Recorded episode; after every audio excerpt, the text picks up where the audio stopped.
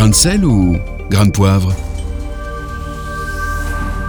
Aujourd'hui dans notre chronique Grain de sel, grain de poivre, c'est Michael Mitzner qu'on retrouve. Bonjour Michael. Bonjour Lisa, bonjour Nathanaël et bonjour à tous les auditeurs.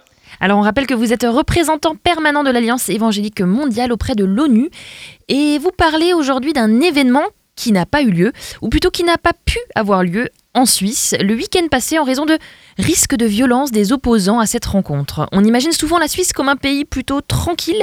Alors qu'est-ce qui suscite une telle levée de boucliers, Michael? Eh bien, l'événement qui n'a pas pu avoir lieu, c'est tout simplement une rencontre organisée par l'association Marche pour la vie et qui milite pour la protection de la vie, en particulier celle des enfants à naître et qui s'oppose donc à l'avortement.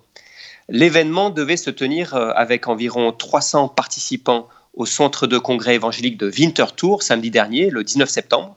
Mais suite aux appels des milieux radicaux de gauche à venir perturber l'événement, euh, les propriétaires des lieux ont préféré demander aux organisateurs d'annuler la rencontre. Y avait-il euh, vraiment matière à s'inquiéter à ce point? Euh, Oui, oui, complètement. Il faut savoir qu'il y a déjà tout un historique, hein, que la Marche pour la vie est devenue l'événement annuel contre lequel des militants de la gauche radicale se mobilisent et parfois avec passablement de violence.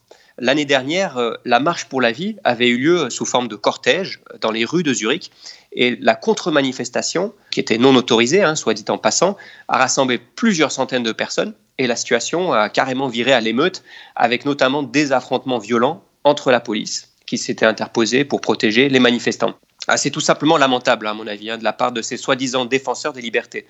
Personnellement, ce qui me gêne beaucoup dans cette histoire, c'est le niveau d'intolérance de ses opposants et le fait que la liberté d'expression et de rassemblement a été bafouée. Mais est-ce que les autorités font le maximum de leur côté pour protéger les organisateurs et justement leur liberté de s'exprimer et de faire passer leur message publiquement? Ah oui, la, police de Winterthur, par exemple, avait pris euh, toutes les dispositions nécessaires pour protéger le rassemblement prévu. Mais on ne peut pas exclure qu'il y aurait eu des dégâts matériels importants hein, pour euh, ce centre de congrès. Ce qu'il faut savoir, c'est que l'événement, comme le nom de l'association l'indique, a en principe lieu sous forme de marche, autrement dit de cortège dans les rues. Or, les organisateurs avaient cette année aussi d'abord prévu euh, d'organiser une marche dans les rues de Zurich, mais la police ne l'a pas autorisé en raison des risques de débordement de la part des contre-manifestants. C'est pour cette raison que les organisateurs s'étaient donc finalement rabattus sur cette salle euh, à Winterthur avant que celle-ci ne se rétracte elle aussi. Donc les organisateurs ont fait recours en justice contre le refus de la police d'autoriser le cortège et le jugement est en attente. Et ces groupes radicaux, comme vous le dites, ont donc euh, non seulement réussi à faire annuler le cortège prévu à Zurich, mais aussi le rassemblement à Winterthur. Euh, faut-il s'inquiéter pour la liberté d'expression en Suisse? Bah, Je ne suis pas inquiet pour la liberté d'expression sur le plan légal. J'ai confiance que la justice fera à nouveau son travail et si c'est nécessaire, qu'elle fera en sorte que la marche soit autorisée en 2021.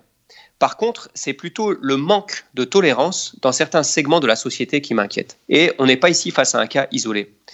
Ceux qui expriment un point de vue qui dérange peuvent être confrontés à une pression sociale énorme. Notre société a donc besoin de réapprendre la vraie tolérance, celle qui dit ⁇ Je ne suis pas d'accord avec ce que vous dites, mais je me battrai pour que vous ayez le droit de le dire. Merci beaucoup, Michael Mustner. Merci à vous. Réécoutez, partagez. Tous vos replays sont sur farfm.com.